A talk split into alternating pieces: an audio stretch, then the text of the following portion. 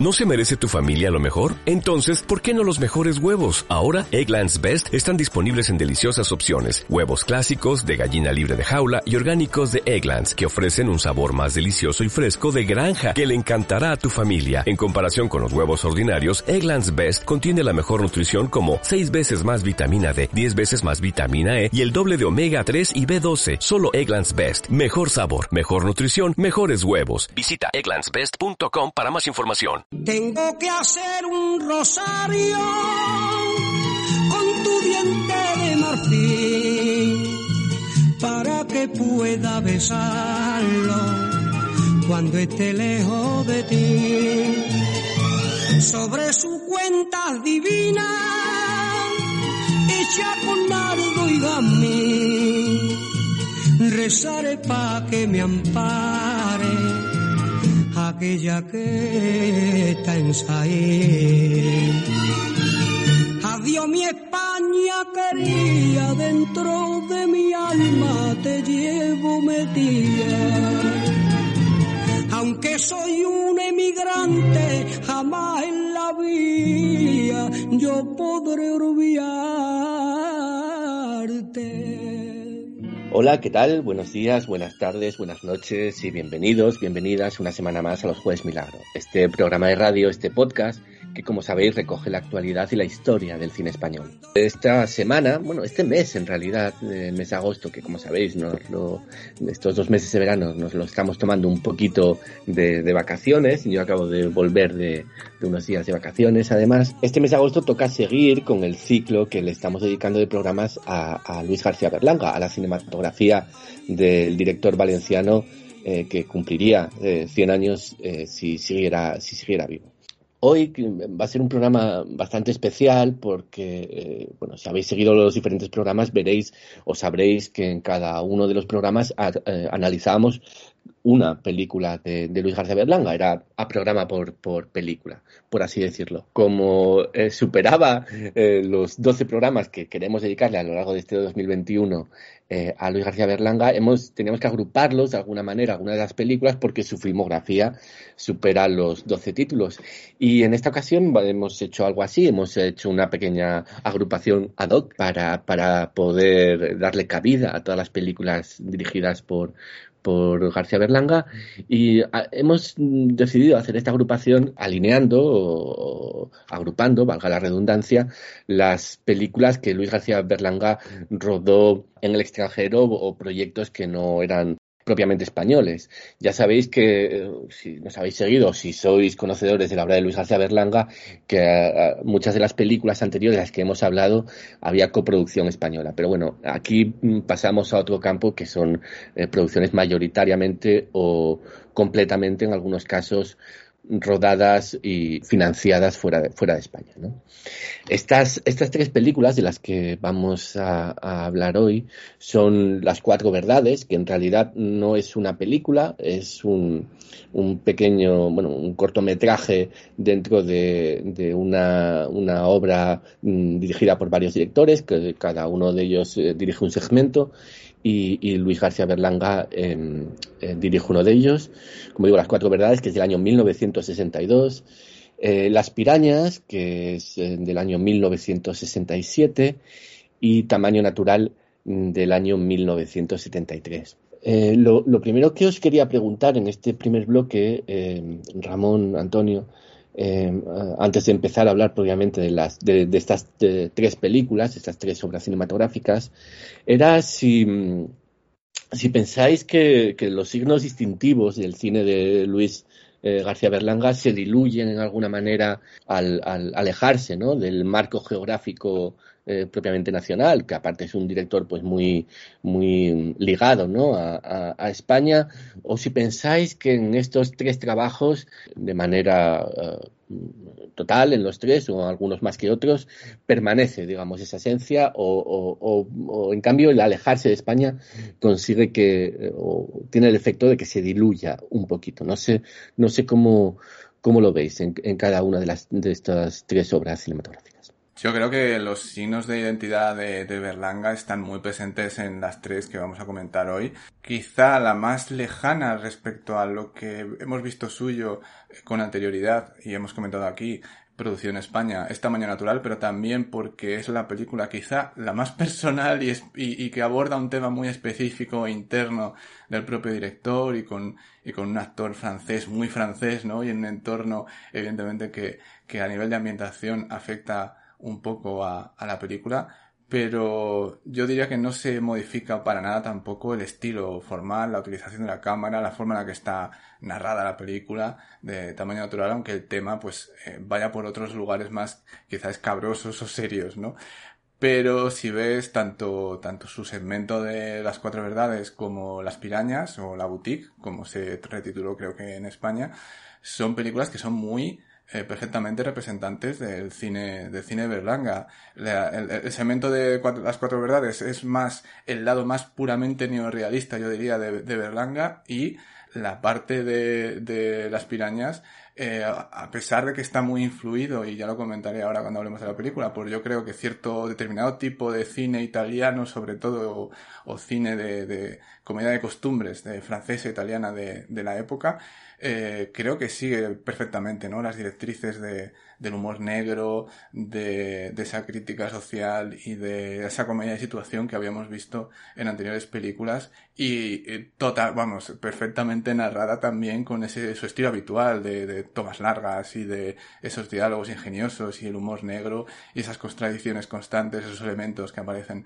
en sus anteriores obras. Yo no creo que se separe para nada, se separa en tanto en cuanto las otras obras han podido separar un poco de, lo que eran en sus inicios, ¿no? Películas primeras de, de Berlanga, pero, pero que creo que por completo son representantes del estilo de Berlanga y que, y que no se alejan tampoco de, de lo que podría ser películas que se rodasen aquí en, en, su totalidad y con producción española. Sí, yo, yo, yo, creo igual que sí hay algunas diferencias, pero que no surgen tanto del marco geográfico este que estamos intentando eh, hablar, sino de una línea temporal, ¿no? Porque claro, eh, estamos hablando al final de 11 años de, de transcurso de, de, de, la historia, desde el 62 al 73, y claro, el cine de Berlanga en cierto sentido va evolucionando.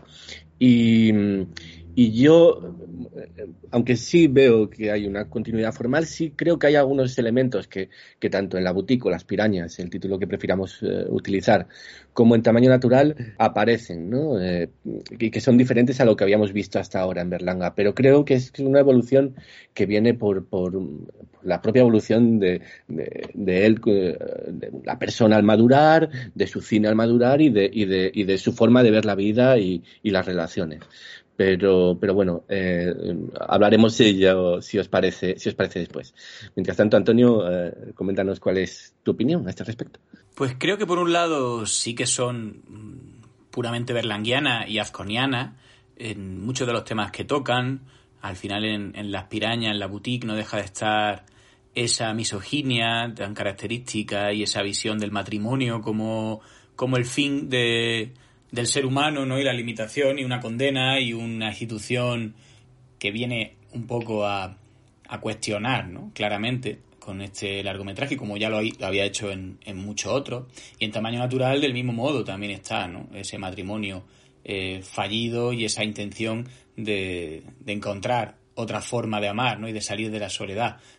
Son cuestiones inherentes al cine de Berlanga que hemos visto en películas anteriores y que veremos en películas venideras del mismo modo que en Las Cuatro Verdades, este pequeño cuento eh, neorrealista con ese toque de fábula y podría, podría ser un segmento de alguna película suya. Este personaje del organillero podría aparecer en, en Plácido o podría aparecer en Bienvenido Mr. Marshall. Podría ser una de esas historias secundarias que rodean ¿no? su cine y, y a una pieza muy reconocible berlanguiana, ¿no? con sus planos secuencia, con sus multitudes, no muy coral y con ese toque tan melancólico y un final tan crudo como normalmente son los de sus películas. Pero es cierto, y esto es por el otro lado, que ya no solamente el hecho de rodar en otros países, que evidentemente condiciona la producción y eso se puede ver como las pirañas tienen una circunstancia de producción bastante pobres y más dificultosas que incluso que probablemente en España, con unas limitaciones que se ven ¿no? en los escenarios y en la planificación y la puesta en escena. Y del mismo modo que en tamaño natural es todo lo contrario, ¿no? hay una, hay no diría un derroche, pero sí que hay un, una financiación bastante superior a lo normal en sus producciones y una, una serie de decorados y un trabajo con actores, con, con un tiempo ¿no? que se nota que hay eh, para pensar y planificar las secuencias con una puesta en escena que yo creo que es de las más de las más elegantes, de las más elaboradas de su filmografía, eh, adelantada a su tiempo, ya hablaremos de ella, y en la que suelta, como bien decía Ramón también, una de sus filias u obsesiones más personales que en ningún caso jamás podría haber volcado ¿no? en España, al menos durante la dictadura, eh, hablar ¿no? de, de, esta obsesión ¿no? sexual y no solo sexual, sino psicológica, patológica de este personaje con su, con su muñeca hinchable. Y, y esa, esa liberación creo que hace que parezca un Berlanga distinto, ¿no? porque eh, todo lo que se ha coartado y todo lo que su cine ha sido cercenado, por un lado para mal, pero por otro lado para bien, porque permitía que a través de subterfugio y a través de sutileza se reflejara eh, la España negra ¿no? de su tiempo. En estas películas quizás está expuesto de una forma mucho más directa y, puede que se pierda parte de esa sutileza, pero yo creo que no, al menos no en tamaño natural, que no la había visto hasta ahora y, creo que está entre sus grandes películas, sin lugar a dudas. La Boutique es una película más distinta eh, de, trabajar ¿no? y de encajar en su cine, mm, sobre todo por el hecho de trabajar con un reparto eh, argentino en su mayoría. Al final, en tamaño natural terminan entrando esos españoles que dan ese sentido caótico tan propio del cine de Berlanga y que en este caso lo hace con mucha más negrura aún. Pero en la boutique sí que está esta idea de retratar una sociedad cosmopolita argentina, una clase alta, pero nunca llega como a desengranar este, ese lugar, ¿no? No parece una película argentina, de nuevo que no parece una película española, está como en un medio lugar. Eh, y eso también hace que descoloque y que sea una pieza de las menos vistas en la filmografía de Berlanga. Yo diría que, que probablemente la más desconocida eh, y de la que el propio Berlanga no digamos que renegaba, pero sí que no la tenía en, en alta estima, sobre todo por las circunstancias tan complejas de producción. Así que resumiendo, es un Berlanga distinto en, en, muchos puntos de vista, en enfoque, en puesta en escena, en temas, incluso en algunos de los argumentos, pero luego de fondo, los trasfondos, los, temas de fondo que están son puramente berlanguianos y terminamos reconociendo al maestro. Sí, yo comparto bastante lo, que dices, sobre, sobre todo con, referencia a la película La Boutique, a Las Pirañas, que es, en cierta manera, aunque no es despreciable, sí es una película de difícil acomodo, ¿no? un poco incómoda de, situar eh, dentro del, conjunto de, la obra berlanguiana. Pero bueno, hablaremos de ella posteriormente. De momento vamos a hacer una pequeña pausa Ah, para, para, la música y empezamos a hablar de ese segmento de las cuatro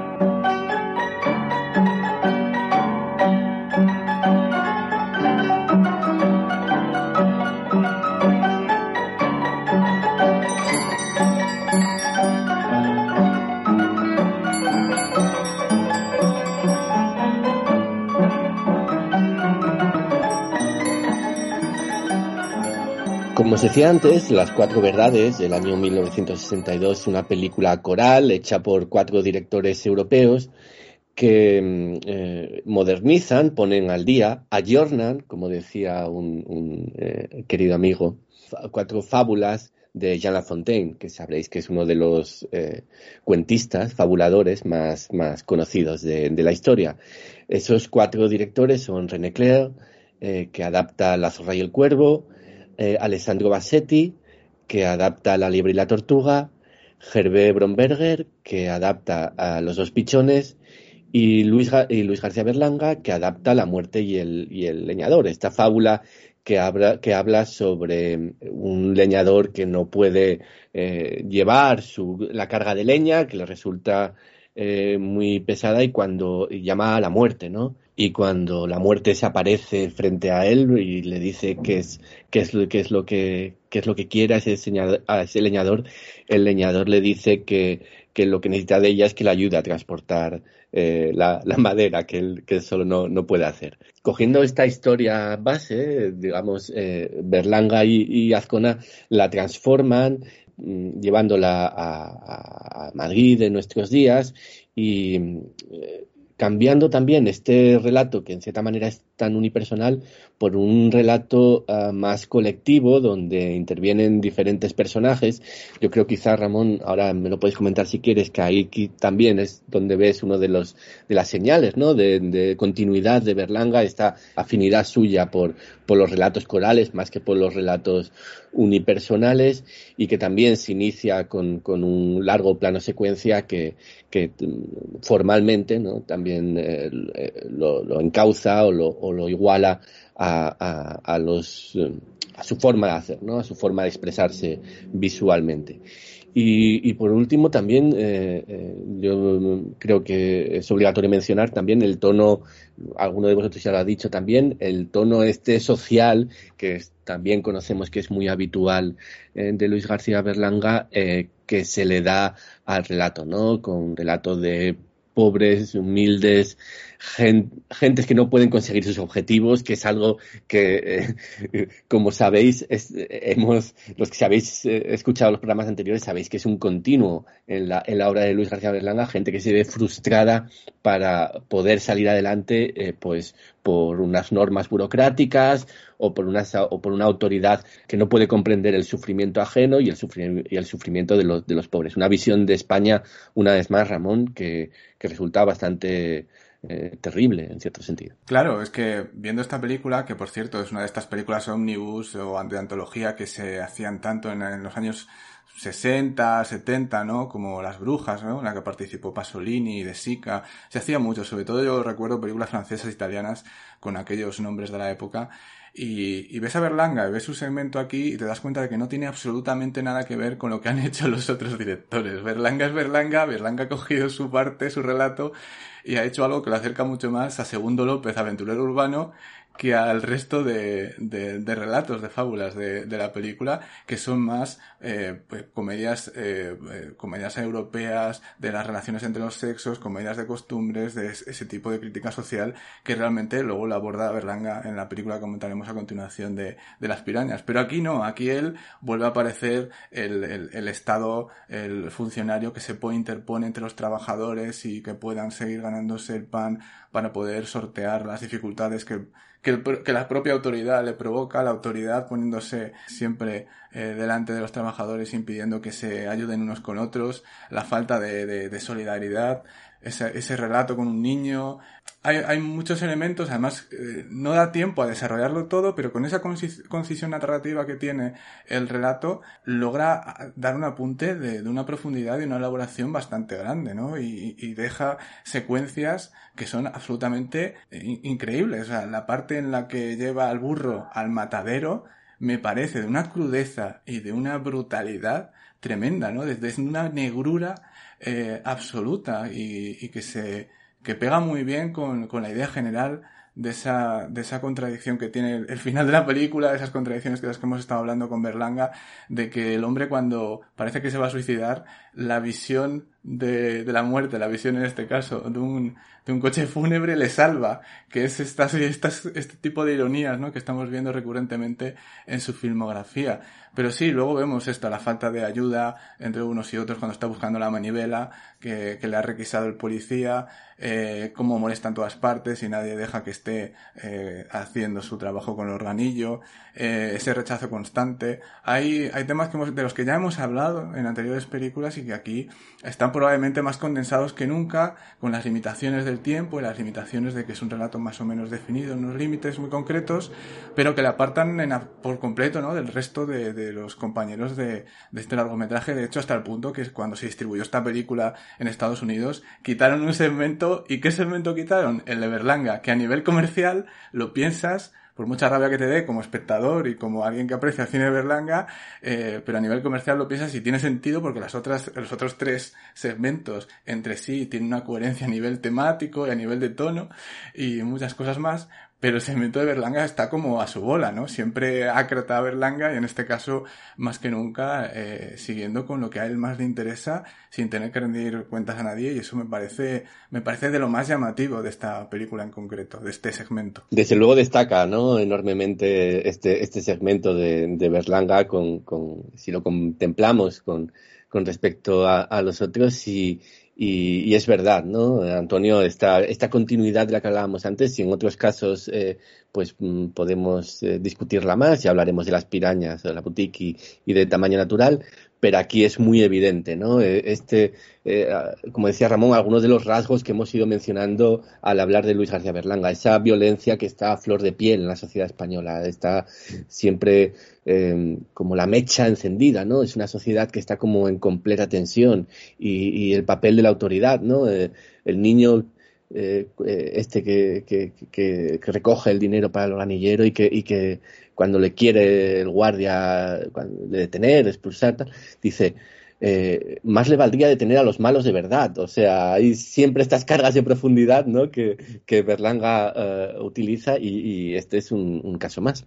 Sí, está todo muchísimo eh, más condensado de lo habitual en su cine, por lo que obliga a que cada diálogo hay que prestarle el doble de atención porque siempre está esa retranca habitual y esa negrura que, que además en este caso eh, creo que tiene todo el sentido del mundo y creo que Berlangan, cuando le ofrecieron esta posibilidad de, rodar en este film colectivo, también pensó de, un modo eh, crítico con, la sociedad y con su lugar dentro del cine. ¿no? Al hacer cine en España, solo puede contar historias de esta España, ¿no? una España en la que todavía un organillero depende de un burro, eh, una España absolutamente anclada en, en, una época pretérita que no se ha modernizado y en cambio está este contraste con el resto de historias mucho más cosmopolitas, como decía Ramón, de guerra de sexo, de relaciones eh, matrimoniales y, extramatrimoniales, donde la fábula se convierte en una excusa al final para, para sacar a relucir ¿no? los tropos del género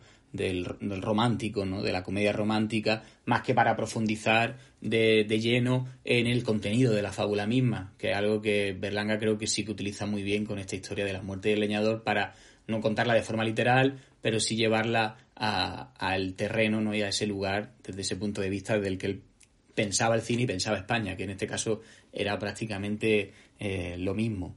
Y en, en este sentido, el hecho de contar como protagonista de nuevo con otro actor extranjero, una de estas soluciones al final de casting tan particulares de las que está de su cine, ya nos acordamos de Calabuch, ¿no? Nos acordamos de alguna otra de sus películas con que ha contado con actores italianos, con actores americanos, que luego el doblaje evidentemente terminaba unificando todo. Aquí el hecho de contar con este actor Hardy Kruger, no recuerdo si era holandés o alemán, eh, que tiene un, una mirada tan estoica, ¿no? Y que parece tan noble, ¿no? Y parece casi que tiene eh, un punto de vista de ángel, ¿no? Por aguantar y sostener todos los golpes y seguir continuando avanzando.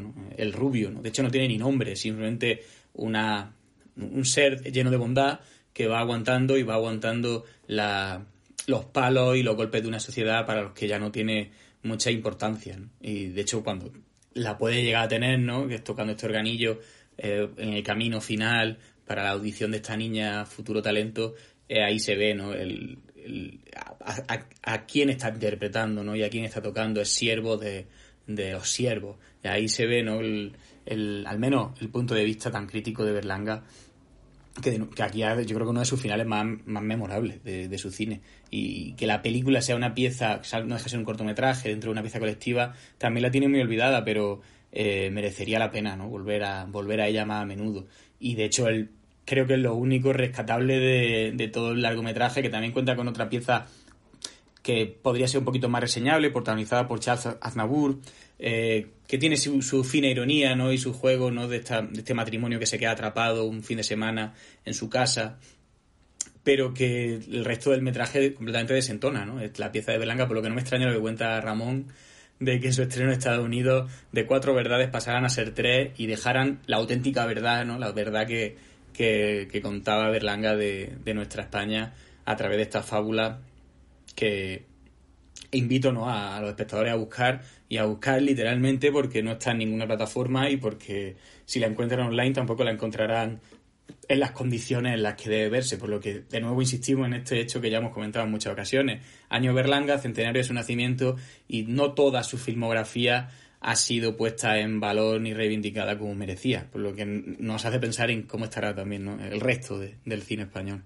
Sí, yo quiero aprovechar lo que comentas para, para lanzar un mensaje pues a Filmoteca Nacional, a, también yo no sé si tiene los derechos eh, Flixolé, pero bueno, si es así, pues que ya que hacen estas, estas reediciones y, y vuelven a, a, mejorar las condiciones de, de, algunas de las copias de, de las películas que, que tienen en su, en su amplísima biblioteca, pues que lo hagan, ¿no? Con, con las cuatro verdades, si es que, si es que tienen los derechos, lo desconozco, la verdad, pero que lo hagan porque aunque solo sea por este sector dentro de la película que, dirige Luis García Berlanga, pues merece mucho la pena. Y yo estoy muy de acuerdo con lo que comentas, Antonio, y que esta concisión eh, a la que se ve obligado Berlanga por, eh, por el propio marco temporal y por, eh, por, las propias condiciones de ser un, un, un, cortometraje, a fin de cuentas, hace que, que brille con, con especial intensidad su luz en, en, esta,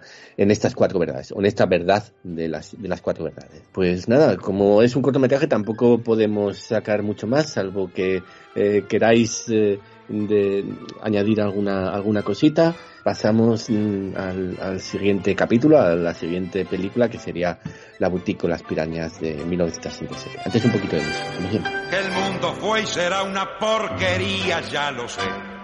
En el 510 y en el 2000 también que siempre ha habido chorros, maquiavelos y estafados, contentos y amargados, valores y doblez, pero que el siglo XX es un despliegue de maldad insolente, ya no hay quien lo niegue. Vivimos revolcados en un merengue y en el mismo lodo, todos manoseados.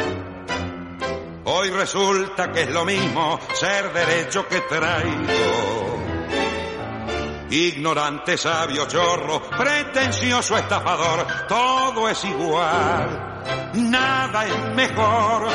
Lo mismo un burro que un gran profesor, no hay plaza que va a haber, ni escalafón. Los inmorales nos han igualado, si uno vive en la impostura y otro afana en su ambición. Cinco años después, en 1967, cinco años después de esta película, digamos, hecha a cuatro manos, eh, llega Las Pirañas, esta película argentina de la que os hemos hablado y, y que cuenta la historia de Ricardo y de Carmen, un matrimonio en, la, en ese matrimonio en el que Ricardo no muestra demasiado interés, por no decir ninguno, en su, en su esposa, en su, en su mujer, en Carmen.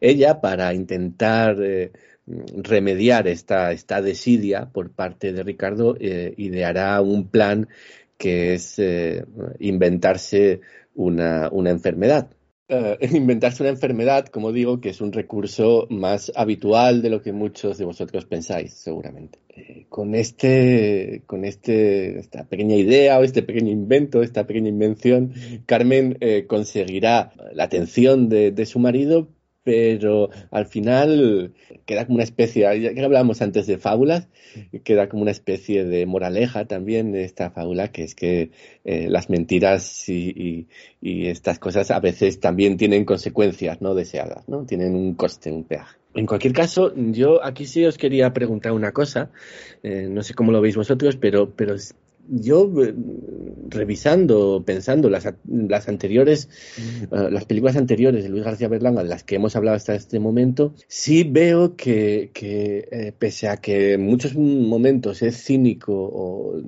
hay cierto cinismo en su mirada en las relaciones humanas, pero, pero en las parejas, mm, de verdad, eh, siempre hay como un, un amor, ¿no? Que lo sustenta.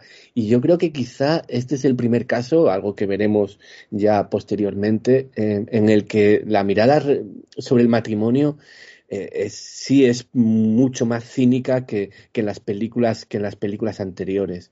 Yo no sé si, si quizás, un, como decía, es, es, es un rasgo eh, de, Luis García Berlanga al ir evolucionando, ¿no? Al, igual es que todos nos hacemos más cínicos con, con el paso del tiempo y, y esas relaciones que veíamos eh, no idealizadas, pero sí de una manera con mucha más ternura en, esa pareja feliz o en el verdugo incluso, aquí la vemos de, otra manera muy diferente. No sé, Ramón, lo que piensas en ese sentido. Sí que se ve un salto, se nota un salto y en esta película además creo que también hay una gran influencia, como comentaba antes un poco por encima, de esas comedias eh, italianas y esas comedias sobre las relaciones eh, y la guerra de sexos de, la época. Me viene a la cabeza eh, Dino Risi, ¿no? La Profuma la, sí, Profumo di Donna y, y la décima víctima de Elio Petri, esas películas que realmente eran como eh, grandes sátiras o comedias negras sobre las relaciones y el humor de Berlanga y de Azcona en una historia como esta que es, se transforma en una crítica brutal al matrimonio y a las relaciones un poco así institucionales burguesas, por así decirlo, con un sentido del humor que muchas veces parece que está jugando y que no va a ir mucho más allá, eh, riéndose de la enfermedad de la, chica de, de unas maneras muy ingeniosas en algunos momentos, como la percibe el marido, pero tomándose muy en serio al final eh, de fondo eh, esta idea, ¿no? De que es como que el, matrimonio y las relaciones son como un juego de, suma cero, ¿no? En que si uno gana, el otro pierde y viceversa. Y entonces vemos la transformación en la película de un, marido, un marido que hace lo que quiere, que tiene su amante, mientras que la mujer está reprimida y, y demás. Y que cuando esa, se invierten los papeles, el marido empieza a sufrir y se da cuenta de, en cierto momento, ¿no? Del error que ha sido sacrificarse por su esposa, eh, con esa piedad identificada como amor malentendido, claro, que, que, tiene la película y esos intereses que hay por encima sobrevolando de la, de la madre, que parece que simplemente es una pícara que engaña, pero que hay unas intenciones detrás que van mucho más allá y que al final eh, sí que yo veo cierta conexión con una crítica eh, social de más calado que simplemente el criticar las dinámicas estas, ¿no? De las relaciones y los matrimonios. Pero sí es verdad, sí hay un salto aquí como una línea divisoria que veremos también en tamaño natural, que es eh, tiene momentos muy perturbadores y, y con unos, unas herramientas quizá incluso a nivel formal y visual muchísimo más elaboradas y que, que también utiliza la naturaleza del propio cine y de las imágenes para hacer como una mediatización de esto. Aquí es como una comedia ligerita o comedia negra que tiene algunos momentos un poquito más o menos eh, crudos, pero que al final pues sigue siendo divertida, ¿no? No tiene un final de estos apesadumbrados, trágicos, eh, profundamente, como hemos visto en Plácido o en El Verdugo, que era absolutamente desolador, ¿no? El final es gracioso. Se está riendo de algo tremendo, pero se está riendo. Entonces, para mí eso es un síntoma de que las intenciones de Berlanga, a pesar de todo, eran como de tratar las cosas con un sentido del humor muy claro, no tomárselo tan en serio como se lo puede tomar en tamaño natural, que los aspectos que trata ahí, pues a lo mejor tienen eh, una negrura eh, que va un poco más allá y que probablemente los, la diferencia eh, en años sí que pesan más, ¿no? Yo no sé las, las, las dificultades que tú tendría en esta película de todas maneras a nivel económico, si es evidente que se ve una película mucho más modesta, pero como tiene estas influencias, tiene estas referencias que yo encuentro a un tipo de cine que a mí personalmente me gusta mucho, sí me acaba por convencer mucho, ¿no? Este, este, este planteamiento de, de comedia eh, más o menos ligera de costumbres en el estilo de Berlanga, que creo que a nivel de comedia de situación funciona muy bien en muchísimas de sus escenas y que a nivel de narración eh, puramente de los diálogos y de la utilización de la cámara eh, me parece que está a, un nivel muy alto dentro de, todas las películas que estamos viendo de esta época, a pesar de cualquier tipo de, problemas que tuviera tener. Evidentemente, cuanto más larga es una secuencia y una toma, eh, y, menos repeticiones y menos cortes en, el montaje, te das cuenta de que lo ha tenido que hacer en menos tiempo, ¿no? Y ha tenido que ahorrar en muchos aspectos. Pero yo creo que aquí sí que hay un muy buen aprovechamiento de, del espacio, de las escenas en las que eh, está moviendo la cámara de, esa forma tan particular suya, con una sutileza que no tiene nada que envidiar a lo que hemos visto eh, viniendo de, del verdugo de Plácido. Eh, de todas maneras, claro, preferimos a este Berlanga más centrado en temas sociales, que no se mete tanto a nivel político al proyectar su discurso, o preferimos otras cosas con más implicación como en las anteriores. Pues es una cosa que son distintas facetas de un autor que quizá aquí está metiendo pues elementos eh, que para él son más lúdicos y que no tienen tanta carga de profundidad, pero que, oye, las circunstancias del momento le permitieron hacerlo y desde luego con, con la colaboración con, con Azcona hacen que esta película sea muy disfrutable y que, que tiene también mucha verdad, eh, como vendrían a ser las películas que acompañaban el segmento suyo en, en Las Cuatro Verdades. Yo sí creo que aquí quizás eh, sí vemos la diferencia de, de hacer esta película en España o hacerla en Argentina, ¿no? Donde igual en los años 60, claro, nosotros hablamos de o conocemos una Argentina que, que, un poco se fue al traste en los años 70 con estas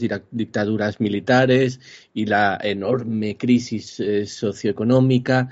Y claro, pero estamos hablando de una Argentina diferente en estos años 60, una Argentina que miraba al futuro quizá con más optimismo que, que la España eh, de, la dictadura franquista. Entonces, a mí eh, lo pensaba mientras la veía y mm, creía que igual hacer esta película tan ligera en cierto sentido y con este humor tan negro y que incluso aunque retrata hechos que pueden ser trágicos, ¿no? entre comillas, pero que lo hace con un tono de levedad, eh, hubiera sido difícil, ¿no? Rodarla en la España, que en cierta manera a Berlanga le, dolía, ¿no? Eh, lo vemos en, como una constante en sus películas, ¿no? Eh, sería difícil, ¿no? Para él eh, el, el, el, hablar de hacer una película en España y, y adoptar este tono y no hablar nada ¿no? del entorno, darle un discurso más político, más, más social en este sentido político del término. Antonio. Porque además todo eso se termina filtrando de una manera u otra, ¿no? las propias localizaciones, los propios actores. De hecho, eh, aquí en Las Pirañas hay un, un guiño, una broma con Perón de por medio, que probablemente no estuviera en el guion original y que termina apareciendo, por lo que también por el poco tiempo que tiene de rodaje o de aclimatarse a la sociedad argentina, tampoco la película se impregna de, de su esencia, ¿no? ni de su contexto eh, sociopolítico.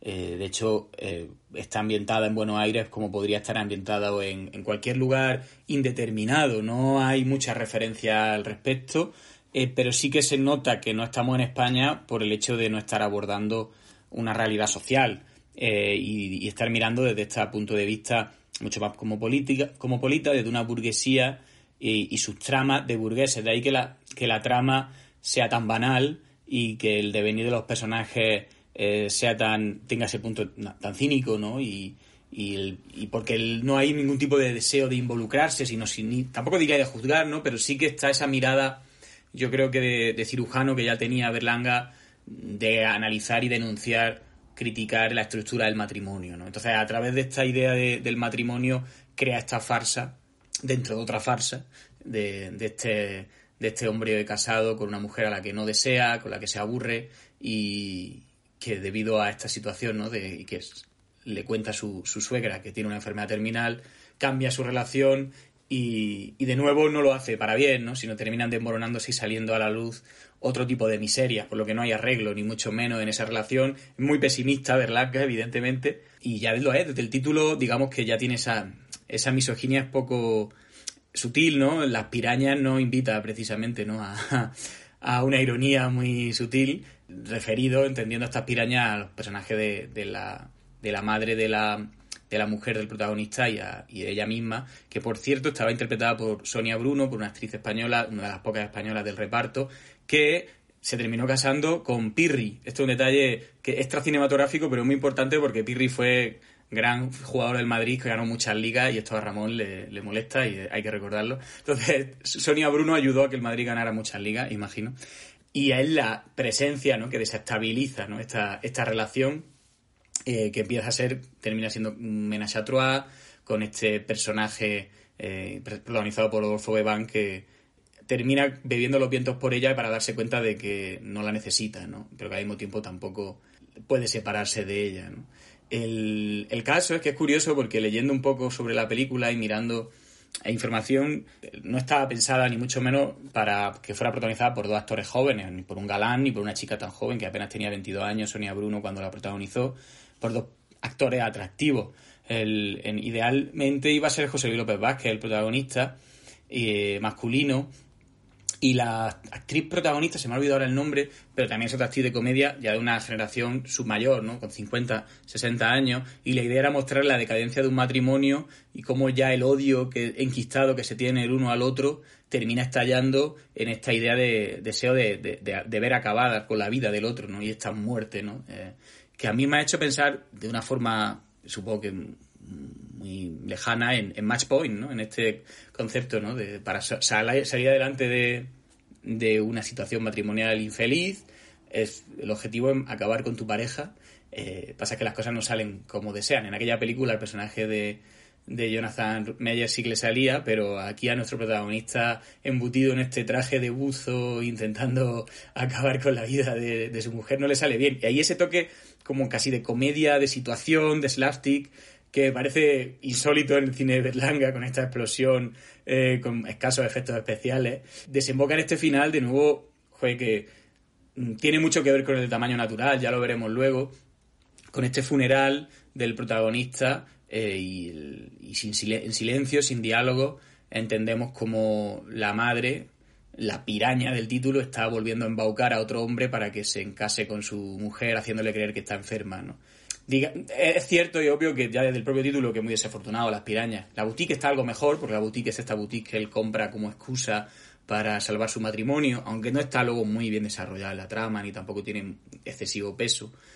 Sí que está este intento, ¿no? De, de señalar a la mujer como, como auténtica sexo, el sexo fuerte de la pareja, mientras que el hombre aquí de nuevo se ve como el sexo débil, este personaje que en apariencia parece ser un galán, un viva la vida, que, lleva una vida de todo lujo, ¿no? Con, conduciendo coches, con sus negocios, eh, acaba siendo pobre hombre eh, que, sin, que acaba perdido, ¿no? También por sus propias obsesiones y por sus propias por sus propios miedos. Hay una escena muy buena en la peli, eh, en esto, en el que se condensa como esto muy bien, en la que sale el propio Berlanga en el interior de una sala de cine, que viene además hacia estas secuencias Berlanga, eh, en la que él se queda dormido viendo la película, al inicio de la película, y está la publicidad que está rodando con su amante. Y mientras ella se enfada porque la ha llevado al cine y realmente no quiere estar allí con ella, vemos en la pantalla del cine eh, al, amante del protagonista anunciando papel higiénico.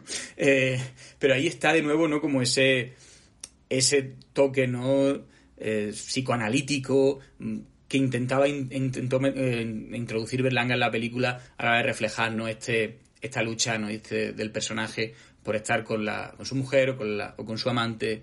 Muy, me parece muy, muy interesante, pero es verdad que luego a nivel formal o a nivel narrativo la película está es carente de, de esa brillantez o de esos toques de genio y se puede hacer un, poco monótona por falta, ¿no? De, creo que de, de elementos que enriquezcan el, este desarrollo de estos personajes que creo que no dan, no dan demasiado de sí, pero no me parece una película en absoluto desdeñable. Eh, porque tiene ese, ese humor negro, eh, lo sigue teniendo y porque mm, no está exenta ¿no? De, de esas situaciones berlanguianas, de, de, esa, de, ese, de ese busca tan retorcida de las relaciones de pareja que ya estaban, por ejemplo, bueno, en El Verdugo, con el personaje de Mapenella como también termina llevando y embaucando ¿no? al protagonista para que acabe siendo un, un verdugo y acabe llevando a cabo ese trabajo por salvar su familia digamos que la, eh, están a otro nivel y a otra distancia. Han pasado ya muchos años del Verdugo, han pasado cuatro años, si no me equivoco. E imagino que Berlanga entró en esta película por, a rodarla no tanto con el convencimiento absoluto, sino por las circunstancias, por la oportunidad de poder rodar. Una producción de Cesario González, además, que él criticaba siempre por el hecho de, las pobres condiciones económicas en las que tuvo que rodarla en, en Argentina. Y eso se nota, ¿no? El hecho de que hay muchos momentos en los que parece que las secuencias tienen que solucionarse de cualquier manera y, falta ¿no? ese, ese trabajo de la puesta en escena, de los planos secuencia, mucho más elaborados que normalmente disfrutamos de Berlanga. Eh, muy bien, Antonio. Se podría decir entonces que Sonia Bruno era como la Sara Sálamo, ¿no? De, aquel entonces en, en, la España, en la España de los años 60. Bueno, pues, pues, nada, en cualquier caso, un saludo a Sara Sálamo y, buena suerte en la lucha con, las otras pirañas que también le ha tocado lidiar, ¿eh? que, que estas, estas sí que muerden, Sara. Así que, que, nada, un abrazo si nos escuchas. Pues nada, yo no sé si queríais comentar eh, alguna cosa más sobre, sobre esta película y si no, pasamos a, Tamaño Natural, que, que yo creo que igual es la que más eh, análisis, ¿no? Por nuestra parte eh, requiere. Así que, nada, si no, si no me decís nada más, vamos como siempre en una pausita musical y, y vamos a hablar de tamaño natural. Encerrada esperas que llegue, metida en tu armario.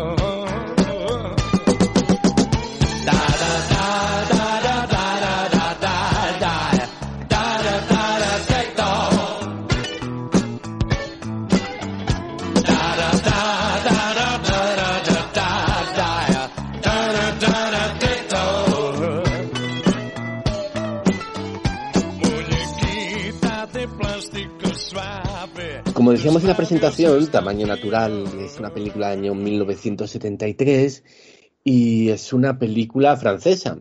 Y yo aquí sí creo, ¿no? Ha pasado casi una década de, de- desde el verdugo y sí, sí, sobre todo al verlas así, en esta retrospectiva con estos saltos temporales, eh, yo creo que aquí es eh, muy evidente, ¿no? El paso del tiempo y cómo el paso del tiempo ha mermado en cierto sentido la fe o la capacidad que, Luis García Berlanga pudiera tener en, la humanidad, ¿no? Y en, su, en su conjunto y en la felicidad y en, y en la esperanza, ¿no? Eh, eh, Tamaño Natural cuenta la obra de, Michel, que, ah, que interpreta además Michel Piccoli, el fabuloso, eh, el fabuloso actor, interpreta a un dentista con una historia similar, eh, digamos, a la de a la de la anterior película, de La Boutique o Las Pirañas.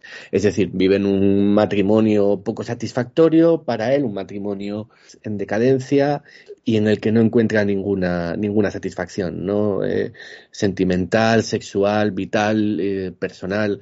Eh, tampoco lo encuentra demasiado en, en, en, las amantes, en las diversas eh, amantes que, que, posee, eh, una cosa muy francesa por otra parte, y su vida es así hasta que, bueno, digamos que se enamora de, de, un, de un maniquí, una, una, una muñeca que tiene el tamaño natural, como, como el propio título de la película, y ese, esa obsesión, ese enamoramiento, esa pasión que, que, siente por, por esa muñeca, pues eh, termina por, transform, por transformar eh, completamente, completamente su vida. Yo, Ramón, eh, hay muchas cosas que hablar de tamaño natural. Eh, hemos dicho que es la obra, que es una de las películas más personales de Luis García Berlanga, también es una de las mejores, mm, yo diría, a mí me lo parece al menos.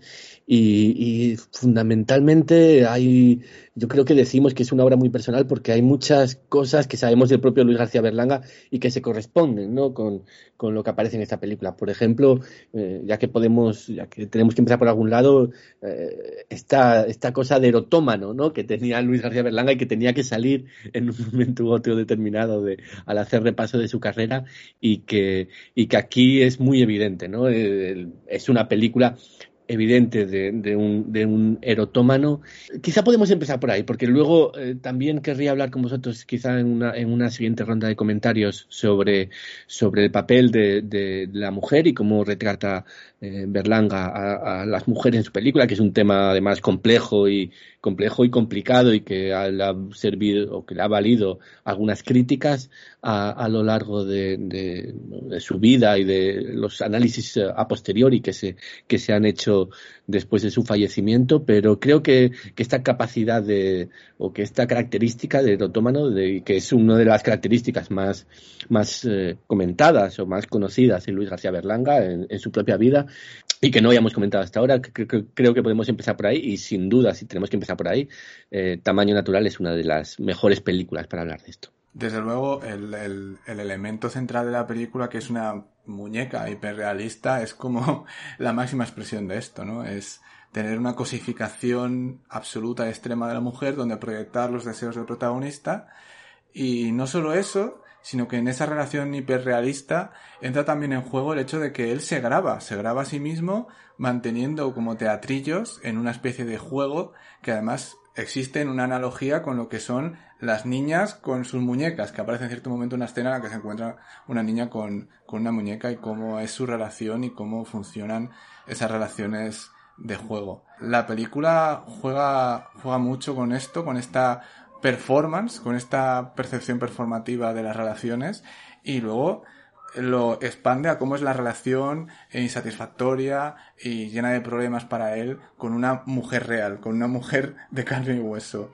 Si algo hace que esta película no caiga en el ridículo es la honestidad que tiene a nivel discursivo la película, porque es muy honesto con esa idea que muchas veces ha desarrollado Berlanga cuando le ha preguntado de que era misógino porque le dan miedo a las mujeres, ¿no? En ese sentido. El reconocer ese miedo y proyectar esos miedos en esta película a través de la relación del personaje del protagonista, un poco encarnando su alter ego dentro del film, pero un alter ego francés más desarrollado, cosmopolita, en, una, en, otro país. Esos elementos están ahí y cuando aparece además la capacidad de grabarse a sí mismo, eh, esa mediatización del cine la está haciendo explícita en la propia película, diciendo hay una especie de forma de juzgar, de analizar esa relación, incluso dentro de la ficción y lo que y, cómo se proyecta además en relación con, con los demás, porque también aparece cómo el resto de gente con el que se relaciona o no se lo toman en serio o se lo toman de una manera eh, literal, ¿no? En el sentido de que esa muñeca está para servir sin ningún tipo de otro,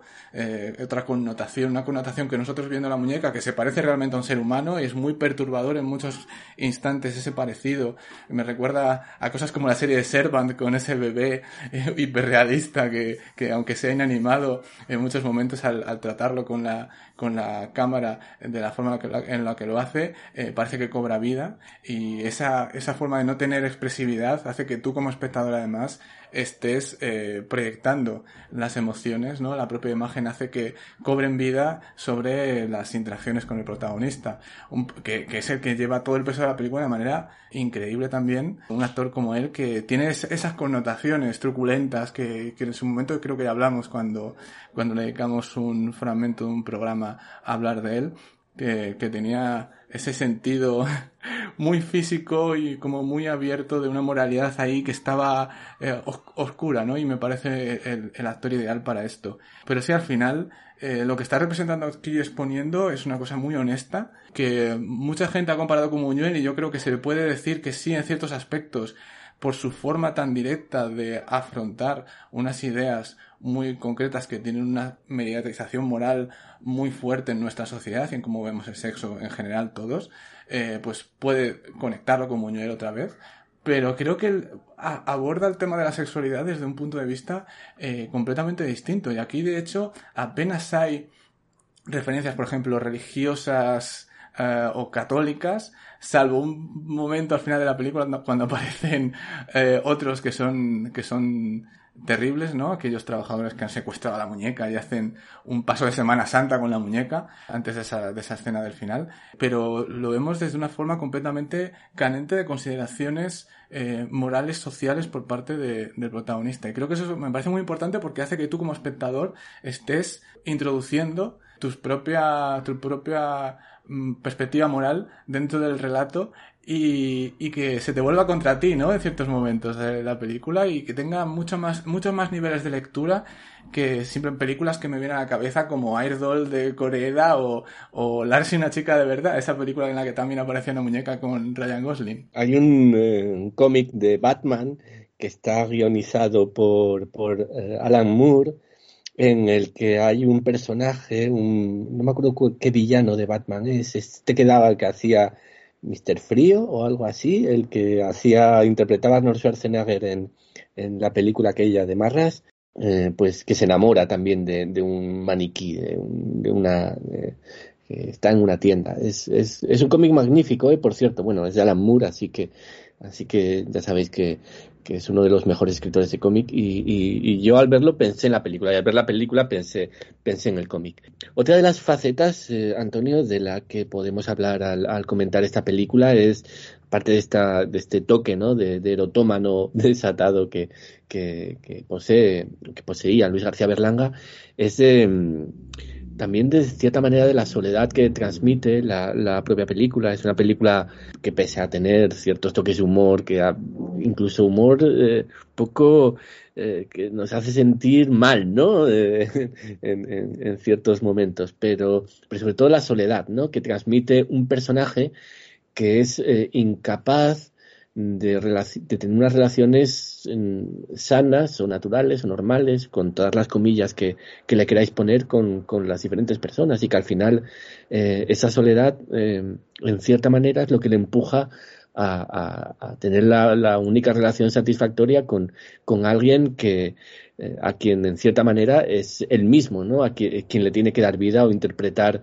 eh, sus gestos, sus palabras o, sus, sus, silencios. Aquí lo que hace Michel Piccoli es, no sé, fuera de otro mundo. Yo no sé qué otro actor, otro actor podría haber eh, dado tantos matices y haberse expuesto de esta manera sin caer en el ridículo y dándole tanta humanidad tanto a su personaje como al de esta muñeca con nombre castellano, Cayetana, a la que en un primer momento parece que se, se acerca, ¿no? De hecho, yo creo que esto es uno de los grandes aciertos de la película, que, mm, que digamos que hay una completa frontalidad, ¿no? Y una honestidad desde el primer momento en el que él recibe el paquete desde Japón de la muñeca hasta que lo desenvuelve, hasta que la conoce, hasta que empieza a vestirla, hasta que empieza a entablar una relación absolutamente matrimonial con ella, ¿no? Incluso hasta casarse. O sea, somos testigos de todo ese proceso. Y eso me parece un acierto total porque hace que no juzgue al personaje ni al mismo tiempo tampoco eh, te busca empatizar con él, ¿no? sino busca esa distancia y ese equilibrio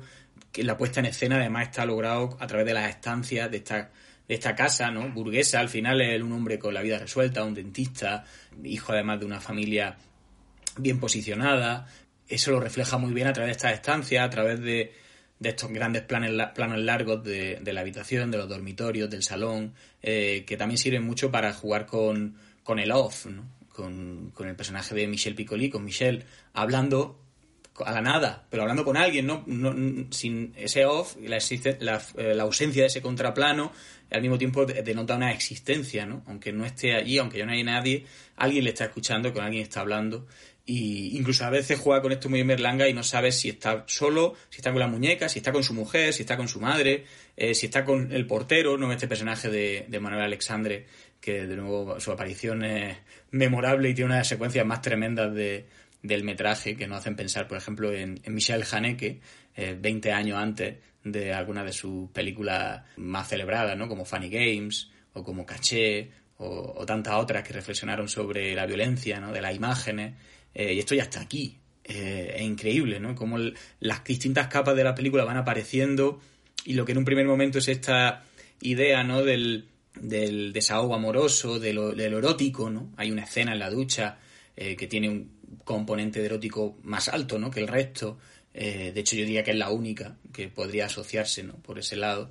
Eh, lo que al final consigue Berlanga es que pongamos en nuestros deseos sexuales, nuestra fantasía, nuestra, también nuestras frustraciones, nuestra soledad y nuestra miseria, las volquemos en el mismo viaje que recorre Michel Piccoli, que es el viaje al final también de cualquier otra relación o de muchas otras relaciones. No entiende Berlanga a este personaje, a esta muñeca, de forma muy distinta como interpretaba al personaje de la mujer, ¿no? En, la boutique o a muchas otras mujeres de su cine.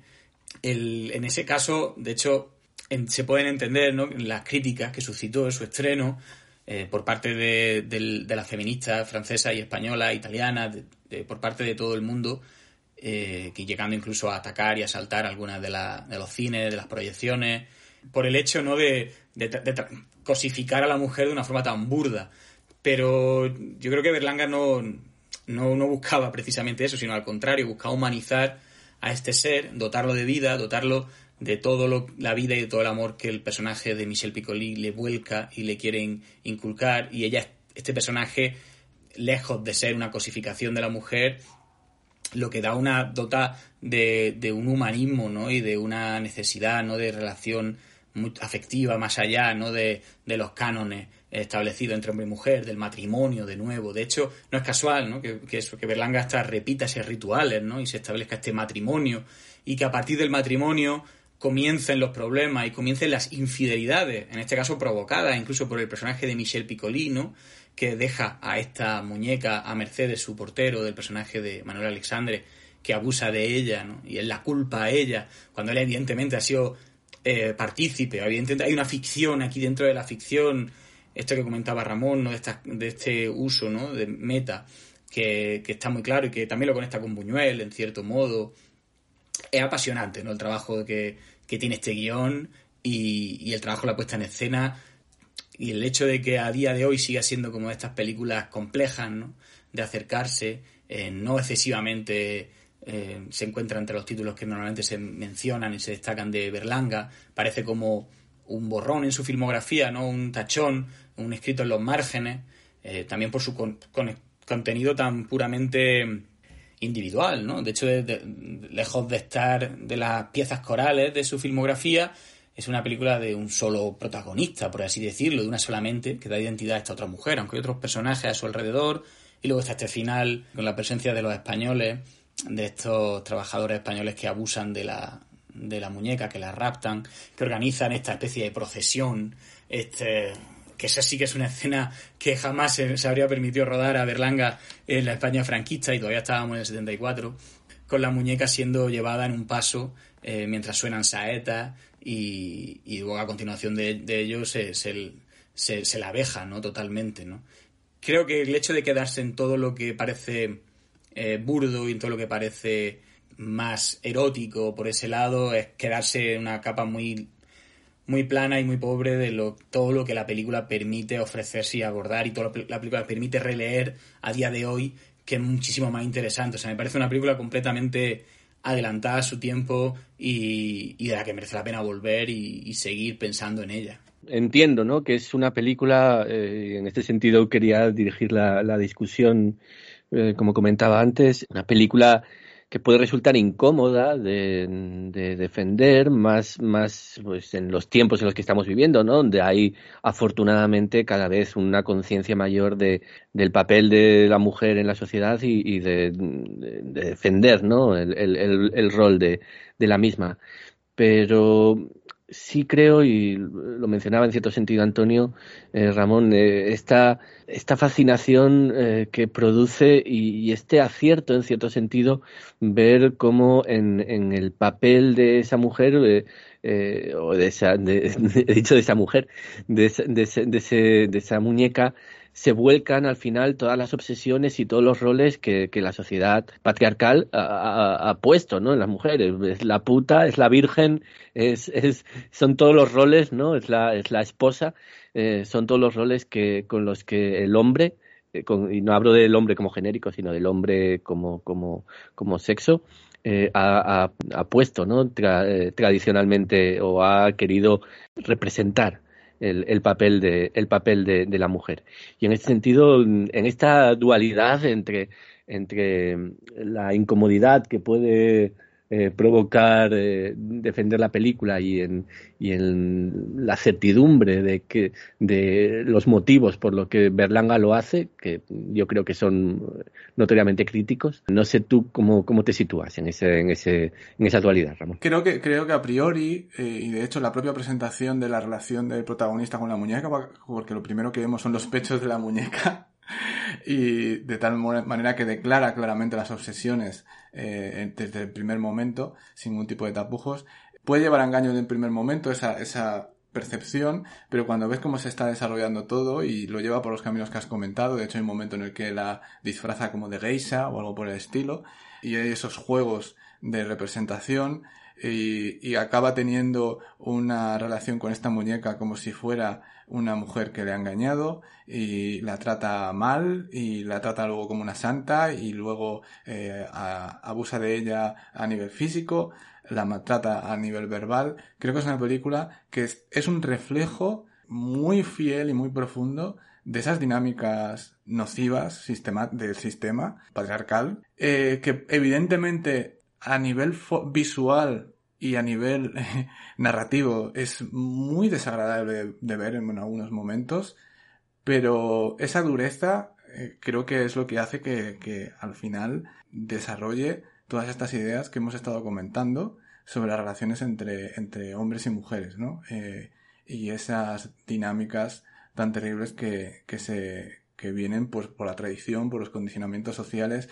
Hay un momento que para mí lo dice todo, que es el momento en el que la propia esposa se hace pasar por muñeca y él está enumerando, antes de meterla dentro de un armario, todos los fallos que tiene ella como mujer imitando a la muñeca. Es decir, el hecho de que no se parezca a una mujer son para él fallos, son problemas, son errores, son defectos. De tal forma que la desecha. Y me parece que eso dice muchísimo alrededor de qué es lo que está intentando trasladar Berlanga con la película desde un nivel que va mucho más allá de lo más efectista que puede ser simplemente la relación de un hombre con una muñeca.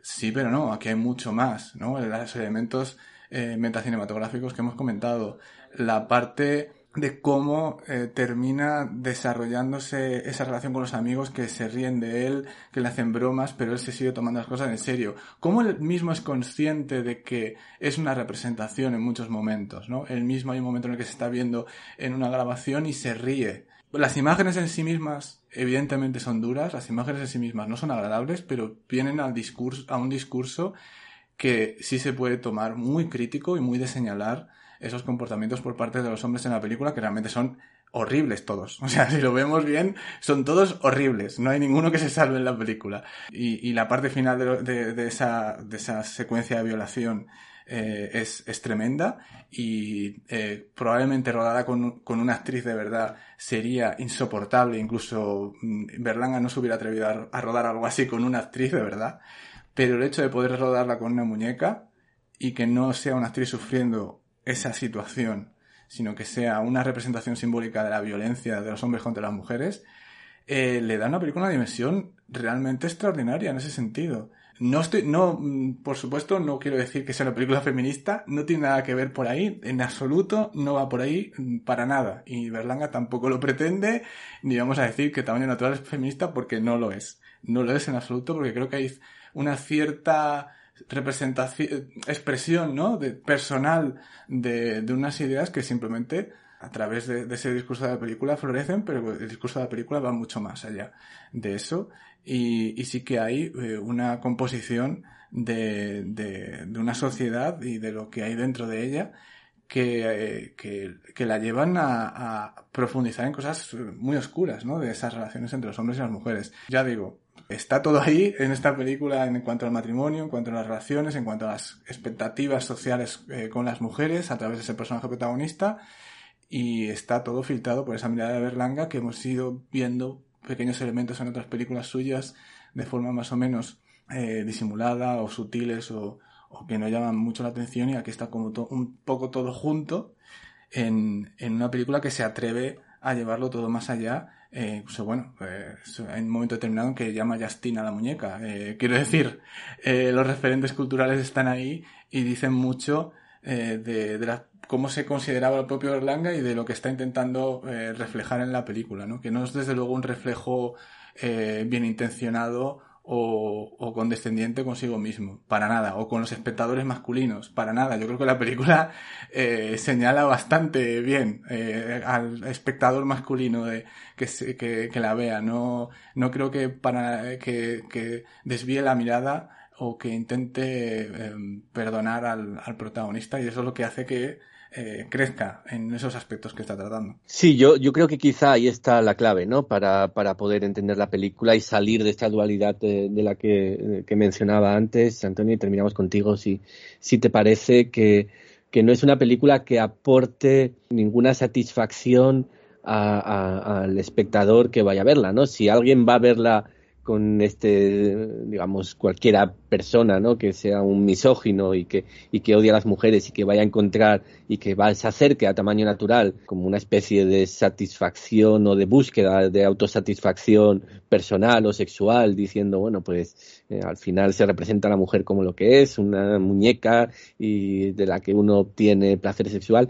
Mm, eh, si alguien se acerca así a tamaño natural, yo creo que va a salir de la película eh, muy frustrado, ¿no? Y muy, y muy preocupado si tiene algún tipo de moralidad, eh, preocupado por, por sí mismo. Y yo creo que aquí está la clave para, para entender desde mi punto de vista al menos, ¿eh? porque no es una película misógina, porque eh, la misoginia no es una satisfacción, no es una salida, no es, no es una salvación para, para, para el propio personaje o para, o para cualquiera que sea, ¿no? Que, que, se, que, acuda a verla. Evidentemente no lo es y de hecho el personaje no encuentra salvación, ni mucho menos, al contrario de, de la muñeca, como no lo encontraba tampoco el, el protagonista de la boutique, ni tampoco lo encontrará el, el de Vivan los novios, ¿no? la película que roda entre medias, de la que hablaremos el, el mes que viene, y no me parece casualidad que en estos 10 años prácticamente de su vida, desde el 67 al, al 74, él vuelva sobre los mismos temas, ¿no? Y vuelva sobre la estructura matrimonial, vuelva sobre la frustración del deseo, la, al final las relaciones tóxicas, ¿no? Ese patriarcado que termina eh, volcando ¿no? en esas relaciones que no, no, funcionan, incluso en esta relación idílica, en esta relación en la que la mujer está sometida en principio al hombre y en la que el hombre tiene el control absoluto y, y, y debería poder satisfacer su fantasía, todo sale mal por la propia, ¿no? El propia violencia inherente al hombre y, ese propio deseo de control y de, y de ser partícipe de esa fantasía también desde el lado nocivo. Por eso al final, cuando después de rescatar a la muñeca eh, y llevarla en el coche y culparla de, de, todo lo que ha sucedido, pega este volantazo con el coche y cae al Sena y muere, eh, realmente es culpable únicamente de sí mismo, no puede culpar a, la muñeca absolutamente de nada. Simplemente él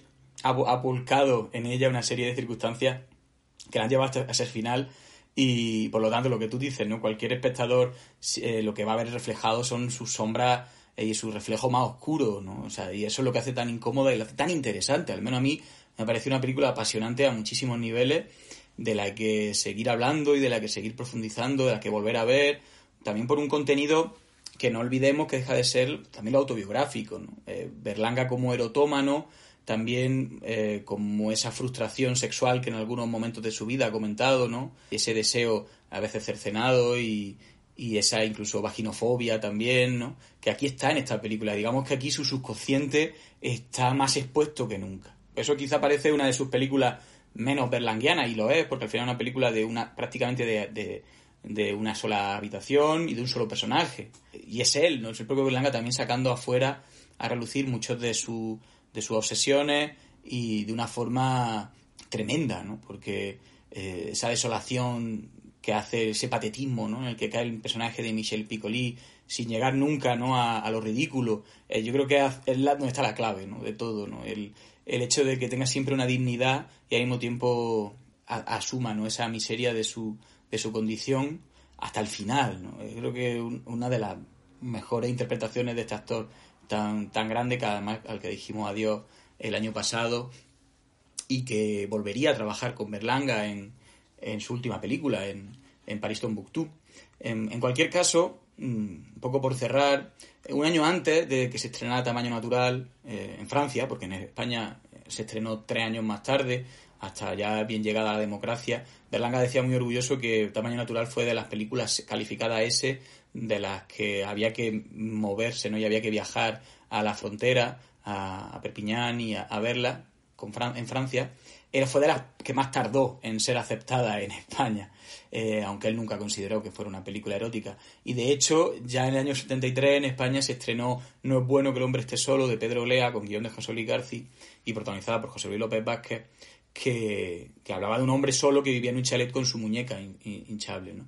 Y, ya estaba eso ahí, quizá pues el tamaño natural llegó en un momento de cambio también en la sociedad española, donde ya empezaba, se empezaron a mostrarse eh, senos en pantalla, había una eh, con el destape había ya un erotismo nada disimulado y, y, esta película que está en ese momento de cambio queda como algo incómodo, ¿no? Como algo fuera de su tiempo y a mí me parece que, que, todavía sigue muy presente, ¿no? Y, y to todos los temas que toca y, y, la manera en la que lo aborda, sobre todo ya como mencionábamos, el hecho de incluir las propias grabaciones dentro de, del metraje, este personaje como de miurgo de su propia vida y, y como bien mencionaba antes Ramón ¿no? y tú también Martín, de miurgo de todo un patriarcado, de toda una forma de cosificar a la mujer, del maltrato, de la violencia, de, de todo lo absolutamente negativo que arrastra ¿no? la, las relaciones entre ambos sexos y que Berlanga evidentemente se posicionaba en contra Por lo tanto, considerar esta película feminista no sería lo lógico, pero evidentemente es la película de un hombre que desearía ser feminista, ¿no? O que no desearía ser un hombre de esta manera. O sea, es tan crítico, es muy crítico consigo mismo y muy retorcido. Por lo que, bueno, siempre es interesante ver en qué lugar nos pone Berlanga y que esta película siga teniendo diferentes vidas. Eh, creo que es la mejor de las señales. Pues sí, Antonio, muchas gracias y, yo creo que con esto, pues, mm, no sé, mm, podemos poner un granito de arena, ¿no? A, ayudar a, recuperar esta película, los que no la hayáis visto y las que no la hayáis visto también y, a intentar verla desde una nueva óptica o, bueno, eh, por lo menos eh, intentar eh, acercarse a ella libre de prejuicios, ¿no? Como hay que acercarse al, al cine en general. Esperamos que, que así sea. Y nosotros nada, nos despedimos hasta el mes de septiembre, donde ya retomaremos eh, programas habituales, ya veremos en la frecuencia en la que podemos eh, ofrecerlos, porque va a ser una temporada muy laboriosa para algunos de nosotros. Si nos seguís en redes sociales o, o si nos leéis, ya veréis que, que Antonio tiene nuevas obligaciones. Felicidades, Antonio. Eh, yo, a su vez, pues mm, eh, enseguida sabréis cosas eh, que, que, van a surgir y que van a pasar. Así que bueno, pero, pero nosotros, eh, como siempre, eh, intentaremos estar aquí eh, lo más posible, a, acompañaros y hablar de, de, cine español como, como hemos hecho hasta ahora. Así que, que nada, en, en septiembre nos vemos. Ahí os esperamos, ¿de acuerdo? Gracias, adiós. Puntual cumplidora del tercer mandamiento, algún desliz inconexo, buena madre y esposa de educación religiosa. Si no fuera por miedo, sería la novia en la boda,